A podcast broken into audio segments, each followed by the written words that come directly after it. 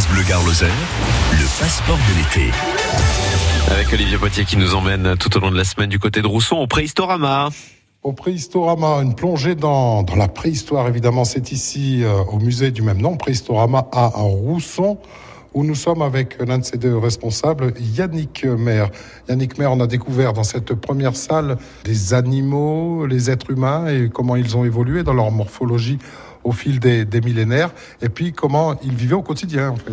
Oui, oui, on a, on a des belles collections d'objets. Hein. C'est beaucoup de l'archéologie expérimentale, c'est-à-dire des objets qui ont été reproduits, des objets de la, vie quotidienne qui ont été reproduits euh, en essayant d'utiliser les mêmes matériaux et les mêmes méthodes que les hommes préhistoriques. Tout comme ces poteries qui sont devant nous, euh, ce sont des poteries qui ont l'air anciennes, mais qui ont été faites ces dernières années et certaines ont été cuites devant le musée dans des grands feux.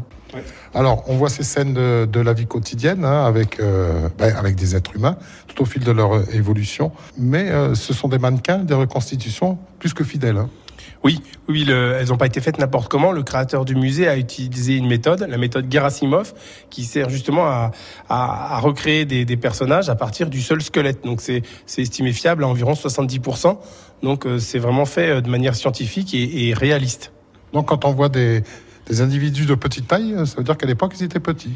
Oui, à partir du squelette, de toute façon, on se rend vite compte si c'était un grand individu ou pas. Et après, il faut faire une moyenne, hein, mais c'est toujours pareil. Aujourd'hui, on a encore des grands et des petits. Mais la taille moyenne, depuis euh, l'Australopithèque, n'a fait qu'augmenter. Alors, on a vu euh, l'énorme mammouth, euh, mais il n'y a pas que ça comme animaux. Il y a des animaux qu'on connaît peut-être un peu plus. Oh oui, il y, a, il y, a, des animaux qui existent encore aujourd'hui. Hein. On a le bœuf musqué, on a les ours, on a aussi les chevaux, hein, que ce soit le cheval de chevalski, on a l'âne sauvage, les bisons européens. Il y a beaucoup d'animaux dans le musée aussi. Alors, euh, ceux-là, ils sont quoi Empaillés, enfin Ou alors ils ont été re refaits? Voilà, on a des animaux naturalisés pour ceux qui existent encore aujourd'hui et pour ceux qui n'existent plus, ce sont des reconstitutions ou alors parfois ce sont des naturalisations d'animaux existants encore aujourd'hui et qui sont très proches, comme le, la hyène tachetée est proche de la hyène des cavernes, si ce n'est qu'elle est plus petite. Ça, ça a été fait avec soin et puis des références scientifiques.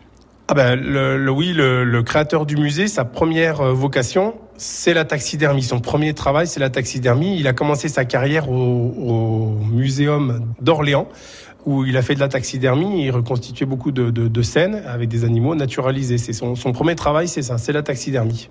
Donc on peut faire confiance hein, quand même à la référence de, tous ces animaux, ces, ces, mannequins de personnalité, euh, ces objets que l'on découvre au Préhistorama ici à Roussan. Yannick Maire, on va dans la, dans la